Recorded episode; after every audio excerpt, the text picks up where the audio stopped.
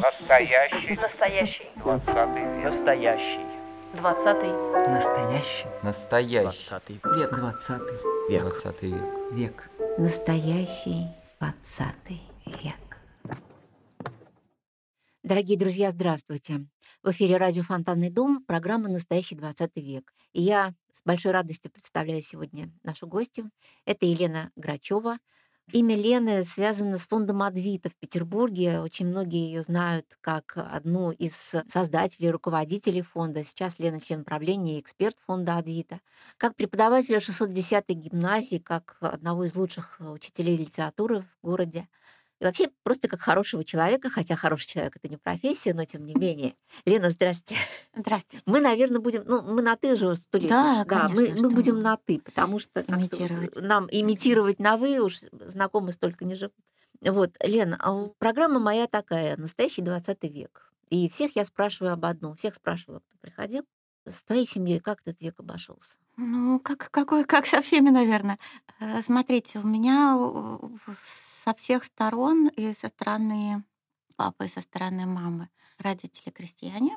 Вот, поэтому они проделали вот такие социальные траектории в нашей жизни, которые могли крестьяне проделать. Значит, отцовские родители были из Тамбовской губернии и переселились по Столыпинской реформе, собственно, 20 век так для них начался, переселились в Сибирь. И поскольку это было неразделенное хозяйство, то есть отец, четыре женатых сына и их дети, им дали прям много земли.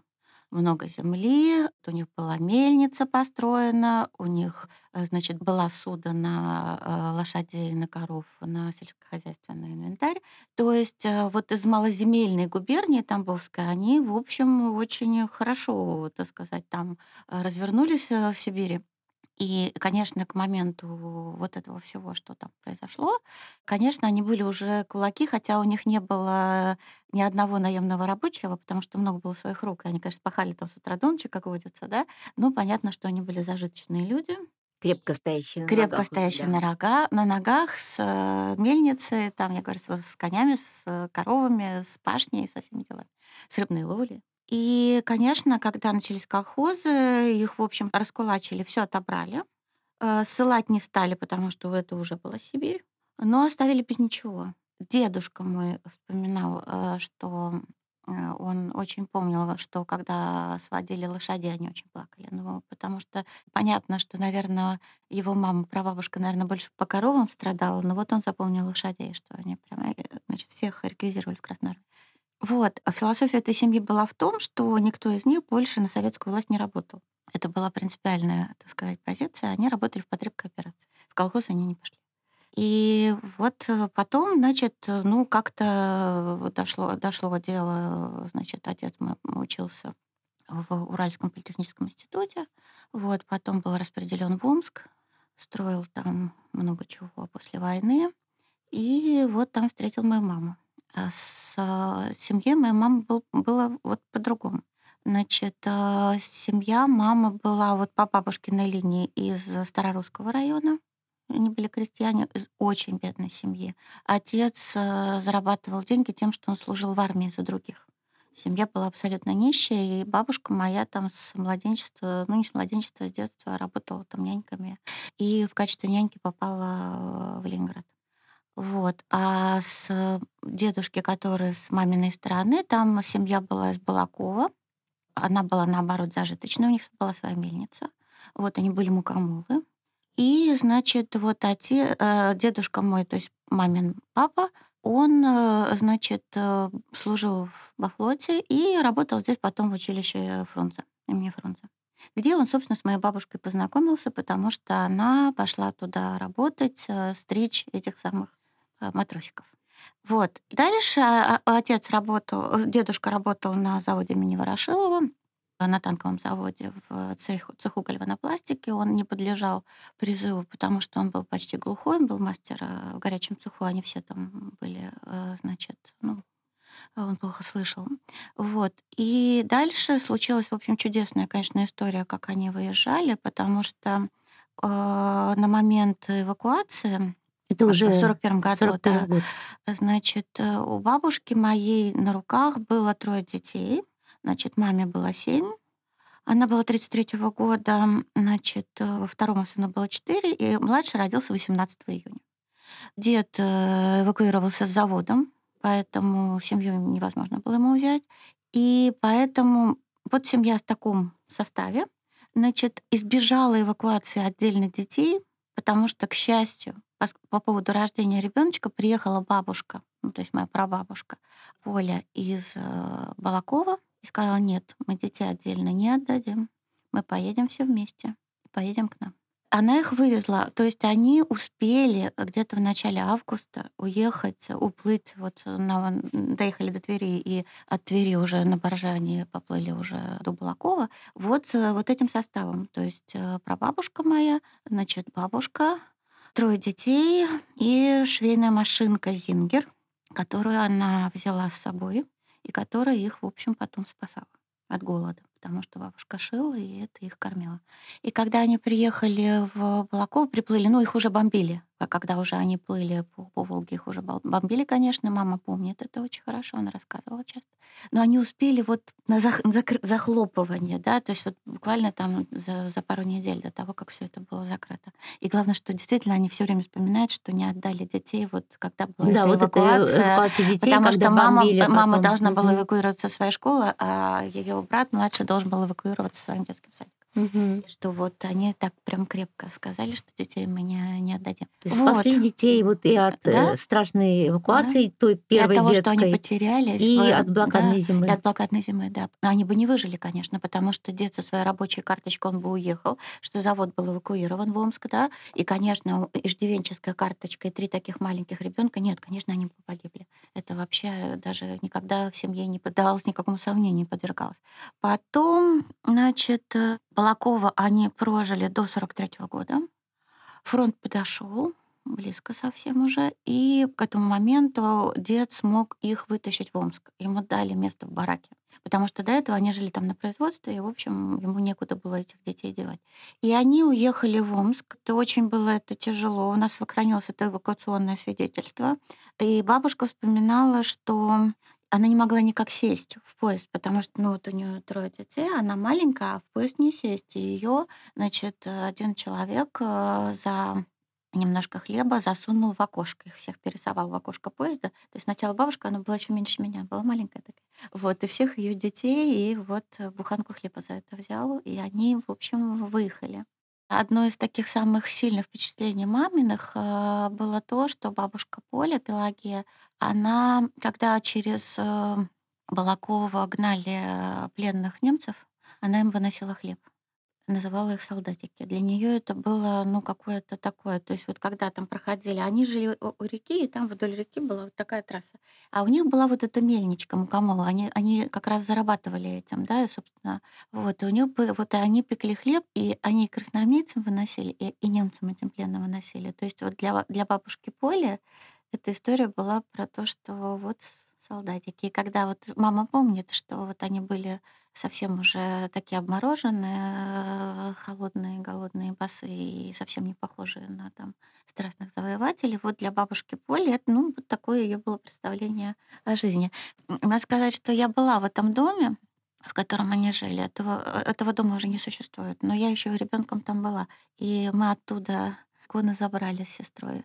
Но вот эту икону мою, которую я забрала, одну она, одну я, край в эпоху перестройки, когда вскрыли нашу квартиру, утащили эту икону, хотя она- это абсолютно была такая, ну, печатная, ну, такая массовая, массового производства конца XIX века икона. Очень жалко мне вспоминать этот момент. Это была последняя вот такая память о них. Вот. Потом, значит, э, вот они жили в Омске, долго очень жили в бараке. Еще моя сестра родилась в бараке, старшая. Значит, э, значит, так получилось. Почему, как она попала в Омск обратно? Значит, э, мама закончила там школу и уехала в Питер учиться, в Ленинград. Это была их мечта вернуться. Но они не вернулись после войны, потому что было некуда. И завод оставили в Омске. Дед работал на заводе. И, в общем, они решили, что они поедут с тремя детьми в никуда и без работы, по сути дела, потому что ну, его бы еще и не отпустили. И много лет спустя мы уже жили в Литве, Я спросила у дедушки, почему он не вернулся. Он ничего не ответил, но сломал вилку. Мгм. Это было так сильно. Вот у него в руках он вертел эту вилку. И сломал. Ага, то есть это было прямо очень страшная такая история, что они не вернулись. Он очень хотел вернуться все- всегда. Ну, но блин, вот- раз же было очень сложно Да, вернуться. это невозможно невероятно. было, да. Но он отправил маму учиться. Она училась здесь, э, в политехническом институте. В 55 году она поступила. Нет, в 56-м она закончила уже. Нет, наоборот. То есть она раньше поступила.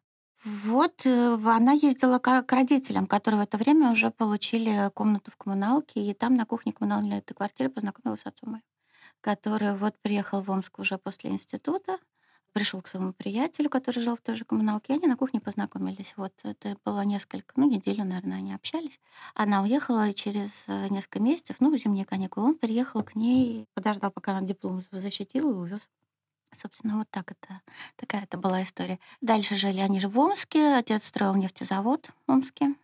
Потом, когда начали строить нефтезавод в Литве, Можайске, его командировали туда, поэтому мы оказались в Литве в 72-м или 3-м, вот сейчас я пытаюсь вспомнить году, вот как так. Я там закончила школу, вот, и потом в, где-то в вось- 80-м году отца перевели сюда, в городе Тосно. У него была работа. Вот он уже вышел вот из этого. Ну, в смысле, он, это было уже не связано с строительством нефтезавода, но он остался в своем тресте, его перевели сюда. И мы вот поселились Тосно. Я поступила в Тартовский университет и уехала. А потом мы все вот сюда вернулись. То есть э, потом была еще Эстония вот в твоей Да, жизни, в моей да? жизни была еще, да, был еще Тартовский университет. Такое, ну, мне кажется, одно из таких важнейших моментов жизни, да, лет жизни. Может быть, подробнее, что это было такое, Тартовский Э, университет? Я очень люблю рассказывать эту историю, как появился в моей жизни Тартовский университет, потому что это чу- чудесная история абсолютная. Да? Вот как э, с моими родителями, вот эта чудесная какая-то история их встречи. И вообще, честно сказать, это эвакуация, чудесная какая-то история. Ну вот, не знаю. Чудесная история спасения. Вообще, да, да. И да, начиная с этого, с этого тамбовского переселения, потому что я не знаю, что бы было с семьей, если бы они остались там. Именно вот эта вот сибирская часть жизни вот нашей семьи раз, все время рассказывалась как то, что они погибли, что не было голода.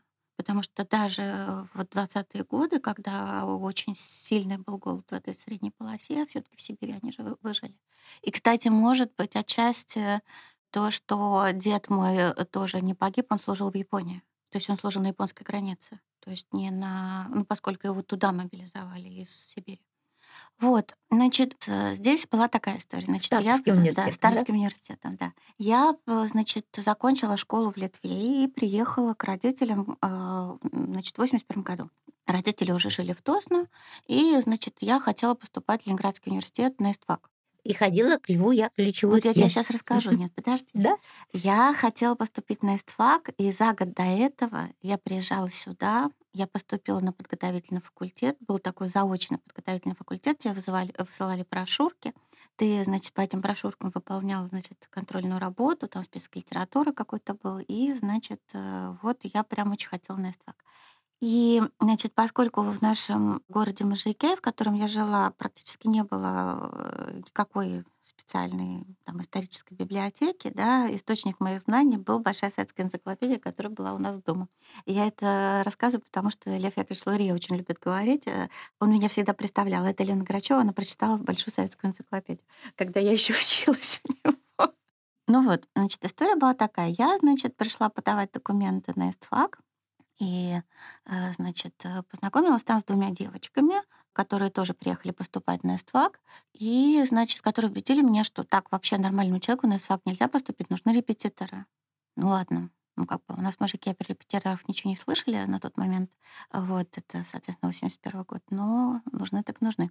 И оказалось, что все столбы вокруг ИСТФАКа были обклеены, естественно, этими объявлениями по поводу репетиторов. И эти объявления, как потом выяснилось, э, клеил Федя Гаврилов, э, который был, вот, принадлежал к той же самой репетиторской тусовке, с которым мы Федор потом... Гаврилов, э, основатель журнала «Пчела», замечательный Да, журналист, не так давно от нас Да, ушедший, да. совершенно замечательный Да. человек. потрясающе. Мы с ним познакомимся через год. Но так, на тот момент я еще не знала, что он тоже там будет, там приложила, приложила руку к моей судьбе, я бы сказала. Вот. Потому что там было полно объявлений, я могла отклеить любое. Вот, ну, реально там было штук 10 разных телефонов. Почему я отклеила именно это, я не знаю, в смысле оторвала. И я попала, это была вот эта вот чудесная совершенно компания. Я попала, это был телефон Сурена Арменовича Тахтаджана, замечательного историка-классика, который вот в, в этой внутренней, значит, репетиторской кооперации, даже не знаю, как это назвать, мафии, да, преподавал древнюю историю. Ну, в смысле, историю России, ну, вот э, до начала 18 века, вот я уже не помню. Алексей Михайлович? Да, я думаю, что да, я думаю, что до Алексея Михайловича, да. Вот. И, и дальше он меня передал уже к Льву Яковлевичу, который уже новое время преподавал, вот начиная, собственно, да, наверное, с Собственно, Екатерины. Лурье. э, Да, с Петра, наверное, да. Мгм. э, Льва, Льва Яковлевича Лурье, Лурье. И он же познакомил меня с Виктором Борисовичем Кривулиным, сказал, что вот он прекрасный репетитор по литературе. Ну, то есть я, конечно, была в совершеннейшем культурном, это даже не шок назвать. Ну, я, понятно, я была ужасно книжный ребенок и была в этом смысле довольно одинокий человек внутри города Мужики, потому что, да, у нас была огромная по советским временам очень приличная библиотека, потому что родители были, что называется, интеллигентные инженеры, и все вот эти подписки там Диккенс, Бальзак, там Маяковский, Чехов, э, Тургенев, они все у нас были, естественно. И я, конечно, была книжный червяк, и я ужасно любила читать, и я могла этим заниматься круглосуточно, но это само собой так стихийно сложилось. Еще у нас в соседях был, э, значит, директор завода, нефтезавода жил, вот он был, э, жил этажом ниже.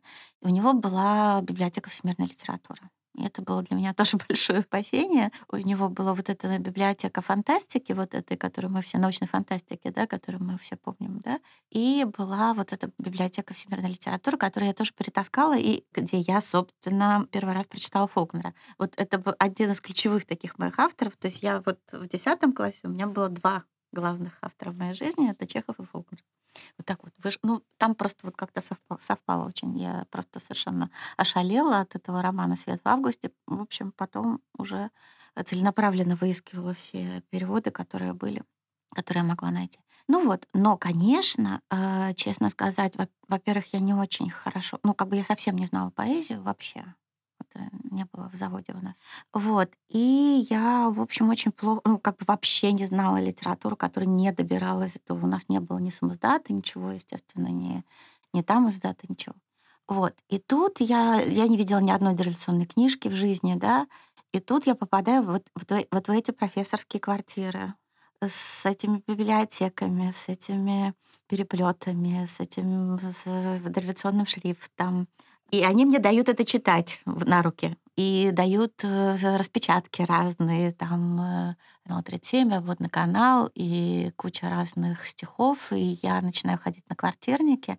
И это, конечно, вообще просто другая жизнь. Там ты приходишь к Виктору Борисовичу, там э, Лена Шварц читает, Витя читает, Курехин играет на столе вместо фортепиано, потому что фортепиано нет, а какая разница, он эту музыку и так слышит. В общем, я, конечно, одним из первых, э, я помню, Виктору Борисовичу подарили проходку на Амаркорд Феллини, он мне ее отдал. Это поразительно, как они вообще возились вот э, с нами, с теми детьми, которые туда попадали совершенно ведь случайно. Это вообще не входило ни в какую там репетиторскую историю. Но они, конечно, видели, что я прям рвусь, и что я, я просто...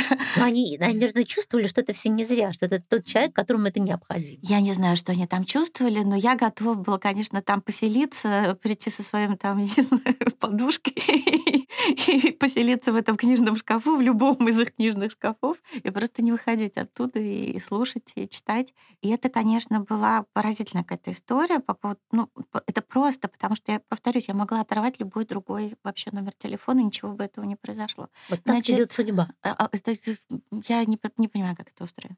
Вот. И дальше я не поступила с первого раза. э, Мне не хватило баллов. И, значит, я продолжала, естественно, к ним ходить на все эти чтения. И в какой-то момент Виктор Борисович сказал, послушай, зачем тебе истфак? Ты же ты абсолютный филолог. Ну, мы с, с ним к этому времени уже там не знаю, сколько человека часов проговорили. про книжки.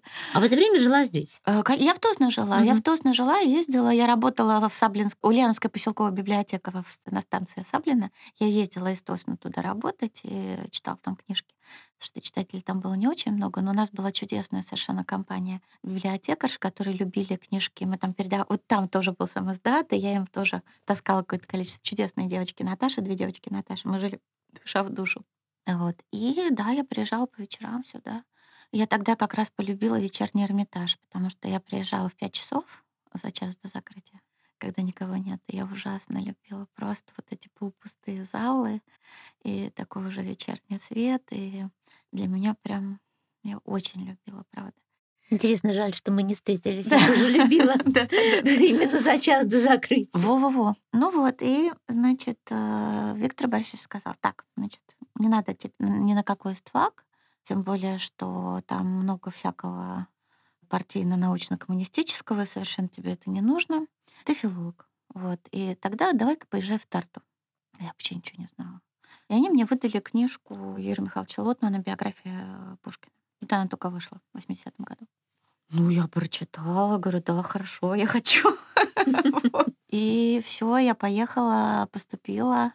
А, Вот, и дальше вот как раз началась история про Тарту, которая тоже абсолютное счастье, конечно, была, потому что это было... Ну, мы до сих пор дружим э, и с, со, со всеми, с кем мы тогда и в общежитии жили, и с кем мы учились. И э, это прям вот, ну, определенная там, ну, сколько там, плюс-минус пять лет а, с кем я училась, там, кого я застала еще там на первом-втором курсе, те, которые постарше. И это, конечно, ну, до сих пор для нас очень важное сообщество, для меня. Вот, и это было, ну, там, все читают книжки, все бесконечно о них разговаривают. Вот, я была в семинаре Юрия Михайловича. Значит, первую курсовую я написала по Боротынскому, а уже вторую диплом я писала по Дельвику. А каким он был? Ой, слушай, Ну, я, я все время отказываюсь от всяких мемуаров, потому что у меня не получается. Э, Говорить легче, чем писать. Говорить легче, чем писать, да. Для меня он был потрясающий, конечно, научный руководитель. Потому что он очень э, требовательный был человек. То есть он, э, ну, мои первые курсовые на втором курсе у меня было что такое 111 номеров библиографии.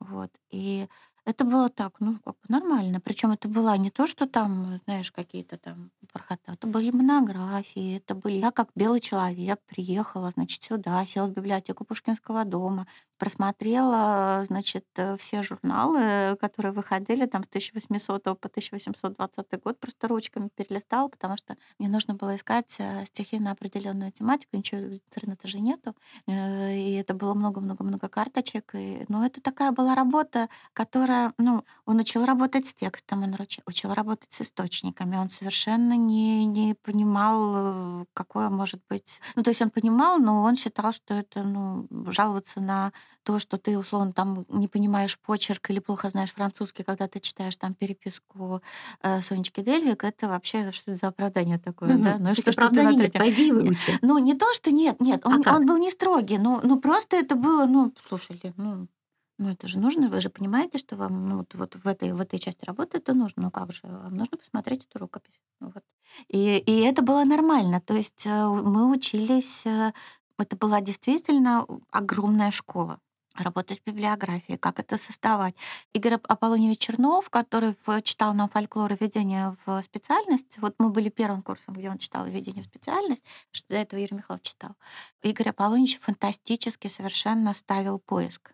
Вот э, то, что сейчас вообще, ну, как бы я сталкиваюсь с тем, что студенты не умеют делать вообще. Он показывал, какие могут быть су- существовать источники библиографические, да, где найти нужную статью, а, где можно найти, там, я не знаю, имя министра народного просвещения, который там сидел в 1834 году, условно, да, где можно найти роспись статей Московского телеграфа или где что. Ну, вы поймите, что нет, но по-прежнему интернета нет. Это все какие-то сборники, какие-то, э, значит, иняновские обзоры, какие-то еще что-то где-то, да, где-то вот в, тут у нас, значит, э, в каждой библиотеке своя система хранения, своя система значит, э, библиографии и так далее, и так далее. Значит, это было дико полезно. То есть какие-то вещи я знаю, ну, как бы я до сих пор на автопилоте выдаю. То есть когда мне говорят, там, вот, мне нужно найти там какого-нибудь там преподавателя гимназии, такого-то, я говорю, так, так, у нас, э, смотрите, первый юбилейный сборник, там обязательно будет список. То есть до сих пор, да, вот какие-то вещи работают, выскакивают вот то, что нам было вложено в, э, на первом курсе. Вот удивительно, что в среде петербургских э, классиков, вот в которые я попала в связи с тем, что и Сурен Арменович, и Леонид Ляпич Шмыц, с которыми я потом познакомилась, и, и Гаврилов, и вот эта группа классиков, и журнал «Метродор», вокруг которого, э, который они сдавали, они очень так э, скептически относились к Юрию Михайловичу, и он в их глазах был такой мечтатель, ну, то есть такой концептуалист, семиотик, структуралист, который, вот, так сказать, не очень строго обращается с фактами. Но это было нас учили не так. Ну, нас прям натаскивали. Это была нормальная позитивистская история по, по поводу того, как ты работаешь с источником, где ты его ищешь.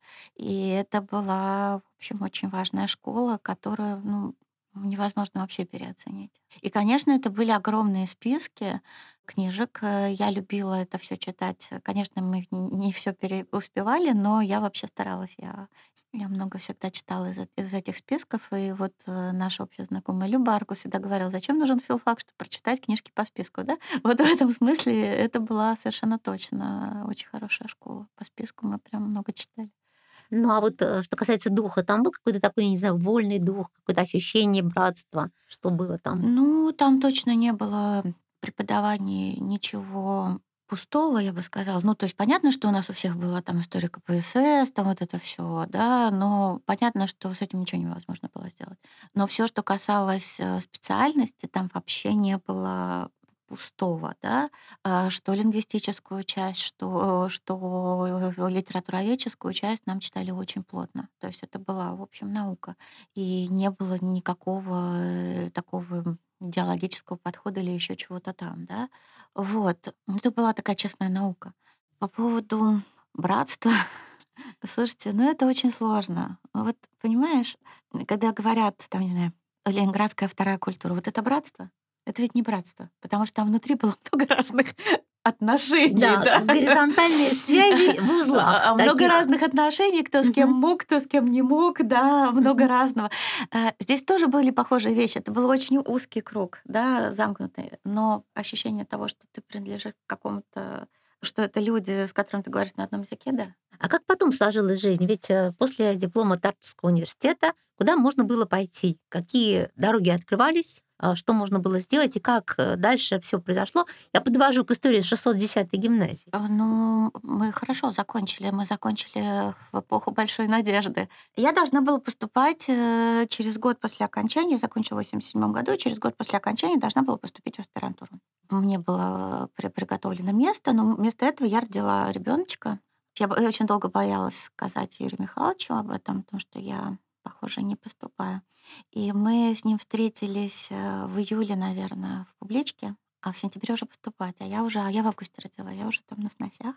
Юрий Михайлович видит меня, говорит, я вам этого никогда не прощу. Ну, мы, конечно, начинаем хохотать об этом. Вот первая реакция была. Значит, кто где? Значит, много народу поскольку это было все таки такое очень книжное время, очень много народу работало в разных изданиях в издательствах, э, в, в газетах, в журналах. Да, это было время этой такой вольности. Журналистики, культурной mm-hmm. журналистики, да, и всяких культурных проектов. Даже мы с мужем нашим э, Лёшей поучаствовали, например, в создании, в написании устава Всемирного Пушкинского клуба, который запланировал э, Пушкинист рецептор. Как сейчас помню, был такой проект, и мы сидели и писали для него устав. Это была такая халтура.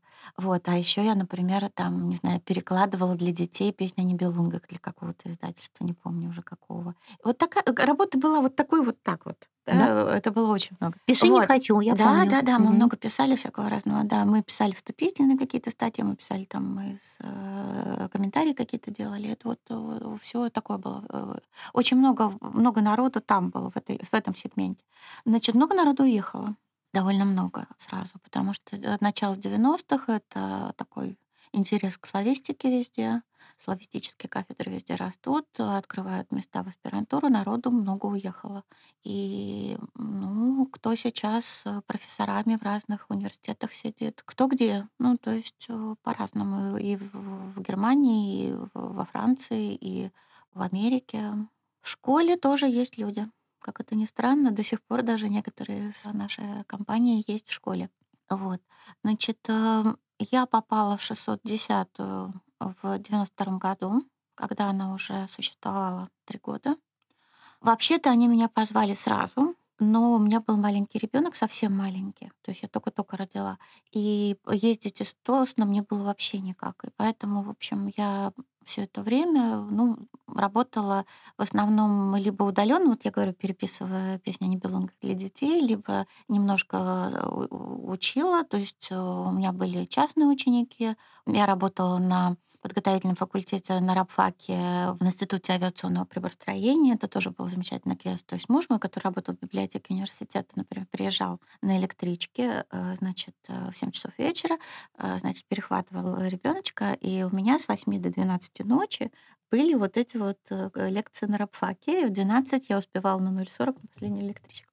То есть вот такой у меня был период жизни. Было очень страшно, потому что это было начало 90-х, и электричка запросто могла не прийти или прийти когда угодно, и прийти без света, без отопления. Ну, ты да, помнишь помню, это все? Да, это был это такой период. А домой ты как было страшно ходить? Да, и это было очень, ну, да, потому что ты стоишь на этой платформе в Обухово, ты, как понимаешь, вообще там нет ничего.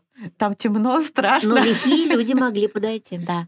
Но, с другой стороны, там хорошо платили, и для нас это было важно. И, э, и это давало мне возможность например, отоваривать в Ленинграде, в Петербурге уже на тот момент э, талоны. Потому что талоны, которые давали Ленинградской области, было сложновато отоваривать, потому что там не было почти ничего. А в Ленинграде их не принимали. И вот в какой-то момент вдруг областные талоны стали принимать в Петербурге.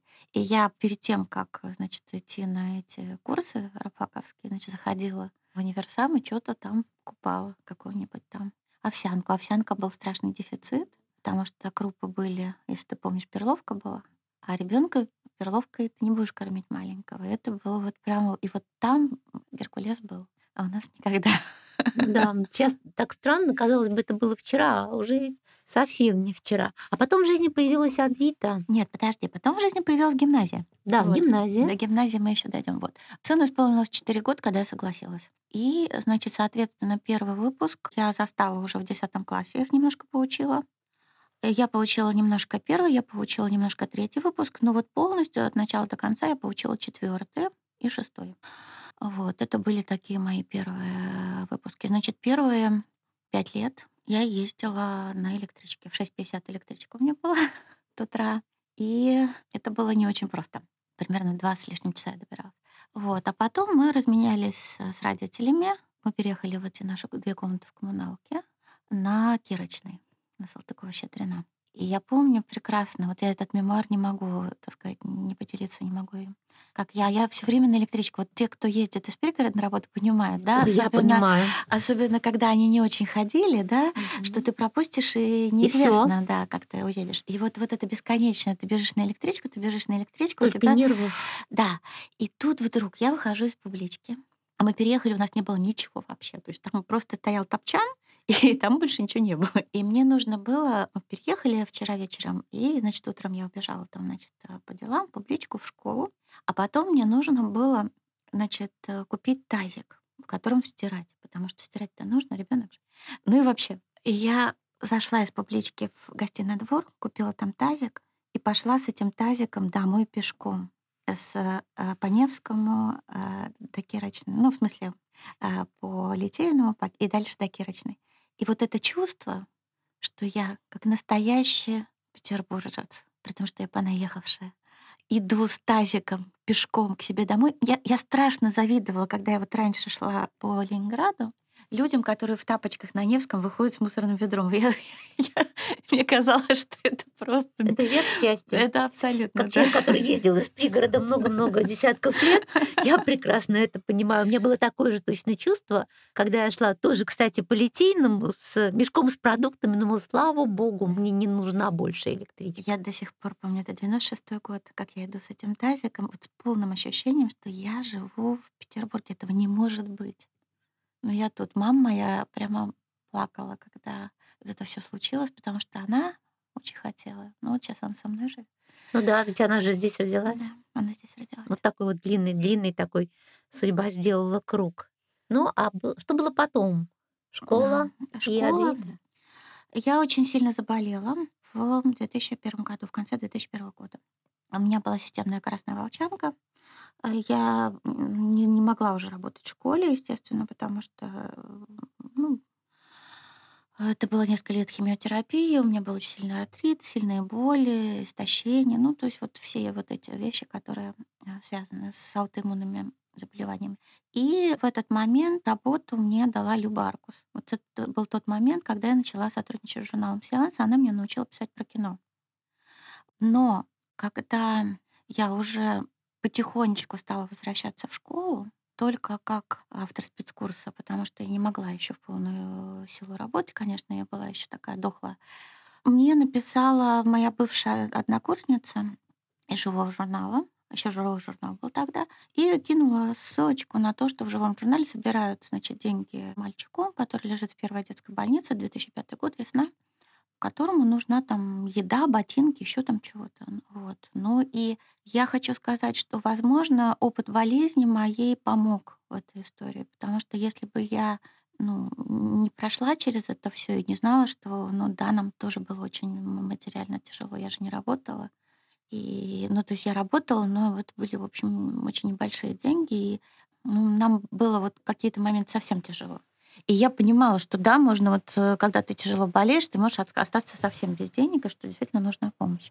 Вот, и я поехала, собственно, вот из этого внутреннего чувства солидарности больного человека с больным человеком туда, в первую больницу, просто выяснить, действительно ли есть этот ребенок, здесь Первое ДГБ на авангарде. авангардная, да. Вот, я позвонила туда, спросила, есть ли такой ребеночек. Сказали, да, есть, приезжайте. Ну, я купила еды, каких-то детских книжек и поехала. Я хотела ножку померить, узнать, какие там ботинки нужны. Вот, а она мне, мама, выдала этот счет на 15 тысяч евро. И спросила, а вы не можете мне помочь найти деньги? Это до- донор костного мозга? Счет на поиск донора костного мозга. Вот. И, собственно, вместо ботиночек я стала искать эти 15 тысяч евро, потому что это было очень страшно, что у тебя ребенок на руках, ты в стерильном боксе сидишь, у тебя вообще нет денег никаких, потому что вот эта история Тёмочки, я несколько раз рассказывала, но давайте здесь я тоже скажу. Там мама работала буфетчицей э, в больнице города Сланцы, отец у него сидел, и для того, чтобы ей лечь в больницу, она старшего сына своего отдала сестре в Калугу. Ну, то есть вообще не было никаких ресурсов у семьи. 15 тысяч евро ищи где хочешь.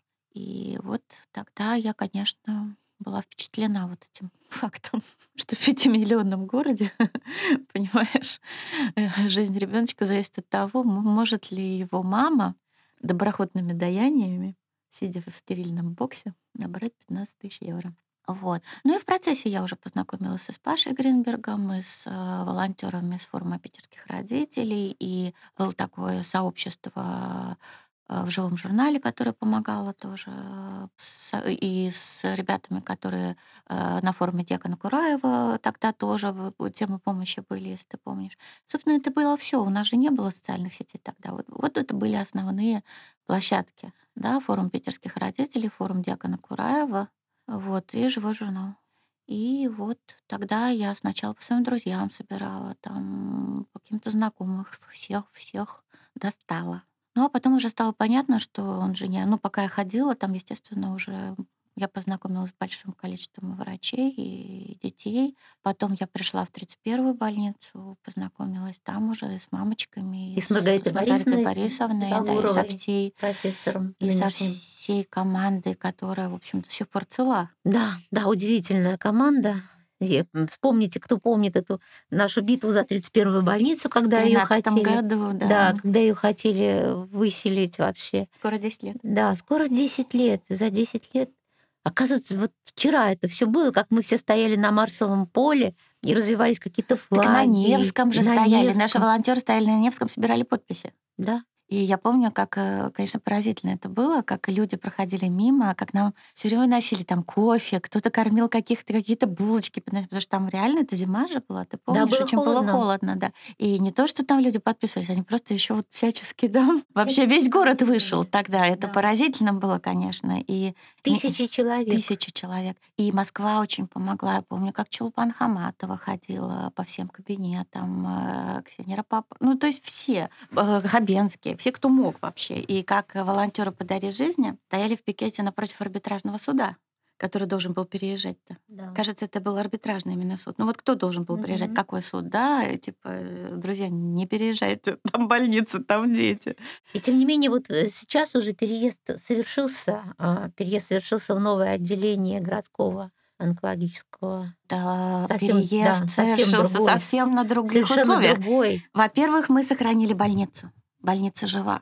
Потому что я помню вот эту историю поразительную, когда мы же больше всего общались, конечно, ну, то есть мы ходили на детское отделение, да, но когда мы начали заниматься э, вот этой историей с больниц, я пошла по остальным отделениям, знакомиться с заведующими отделениями, вот э, мне нужны были аргументы, мы же письма бескон- бесконечно писали.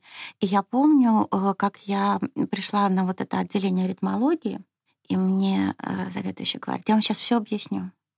Открывает такой шкаф, а у него там стоят программаторы, начиная с, там, с э, наверное, 70-х годов, не знаю, э, хотела сказать 19 века, но ладно, 20-го. И, и с этим водителем ритма же какая история? К нему нужен программатор. И эти водители ритма, вот они тебе ставят, оно какое-то количество времени живет у тебя, да, там в этом. И все это время ты настраиваешь его с определенным программатором, да, этой же компании, этой же фирмы, этого же фирмы-производителя. И у них было уникальное отделение, оно было заключалось в том, что они же, оно было и детское, и взрослое, то есть они брали детей, и пока Водители сердечного ритма. да, и ставили эти водители сердечного ритма в любом возрасте. То есть, если они ребенку ставили, то они его потом пожизненно вели. И у него были вот эти программаторы к любым моделям, которые существовали, которые закупались тогда-то, которые производились в Советском Союзе, которые завозили по гуманитарной помощи. То есть он мог настроить вот этот водитель ритма любой ребенку, взрослому. Это было уникальное собрание. Он говорит, как я это буду делить? У нас разъезд на два адреса. Да? И дальше, когда мы поняли, что это разъезд на семь адресов в совершенно неподготовленные помещения, а, я помню, что, например, детское онкологическое отделение должны были вывозить в первую Да, я городскую помню это все. кусок ожогового отделения. Мгм. Им должны были выгородить, выгородить ожоговое отделение тоже было в обмороке, конечно, потому что совершенно не планировали они это дело. Э, Если ты помнишь, реанимация там была на первом этаже. То есть это запрещено, потому что для гематологии и высокодозной химиотерапии реанимация должна быть на том же этаже, и там, по-моему, скорость доставки должна быть то есть 2-3 минуты, вот какая-то такая, то есть до 5 минут. То есть там вообще не было никаких возможностей, ну, вообще ни, ни, ни инфраструктуры, ни коек, ни боксов, ни реанимации, ничего. Но ужас еще заключался в том, что на лучевую терапию пришлось бы возить через весь город Да, да, я на помню. Березовую аллею. Это же несопоставимо. Тут они ездили через парк на коляске, а тут через весь этот город, а потом возвращать, а после сеанса облучения отек головного мозга в течение 20 минут может произойти. И что, обратно? Ну, то есть это было такое, не то что даже презрение к детям, которые не могли за себя постоять, это было какое-то вот полное их игнорирование. Вот как будто бы их нету, как будто бы это просто, ну, там, стулья перевести. И это меня так поразило. Вот, ну, вот это взрослые люди, здоровые, успешные.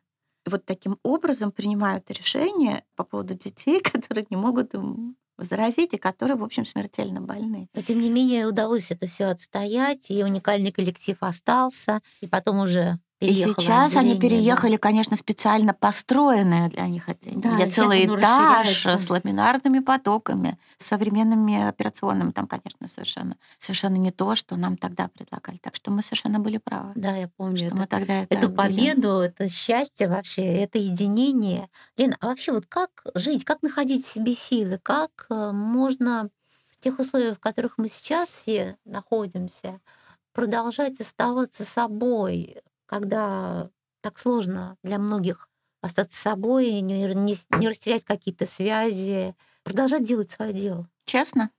Никак. Самим собой ты все равно не останешься. Ты все равно другой.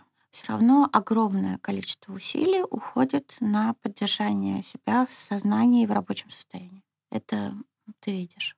Вот. И очень важно как-то не знаю, мне очень сложно отвечать на этот вопрос, потому что я как раз э, довольно часто чувствую себя у разбитого корыта, да, того, что мы строили много, многое. Десятки лет. Десятки лет, да, и это все может оказалось очень хрупким. Понятно, что и фонд, и школа, и нужны ли кому-то книжки читать сейчас. Не знаю, нужны ли лекции мои кому-то. Я не понимаю этого. Становится легче, когда ты понимаешь, что кому-то это все еще нужно. Ну, с фондом проще, потому что это точно нужно, да. И другое дело, что мы не знаем, конечно, что с нами будет, потому что мы зависим от пожертвования, а пожертвование зависит от того, что происходит с людьми и предприятиями. Я думаю, что до конца года мы, видимо, не провалимся. То есть нам удалось пока сохранить объем пожертвования на уровне прошлого года. Отчасти это произошло потому, что довольно большой пул крупных пожертвований, которые мы получаем раз в год, мы успели получить в январе. В январе и в начале февраля. Но в следующем январе и начале февраля мы их уже не получим. То есть мы сейчас вместе со всеми вот то, что чувствует каждый конкретный человек, смотря на свой бюджет, на свое будущее, на, на думая, что будет с его делом, с его детьми. Вот мы примерно то же самое сейчас смотрим на фонд.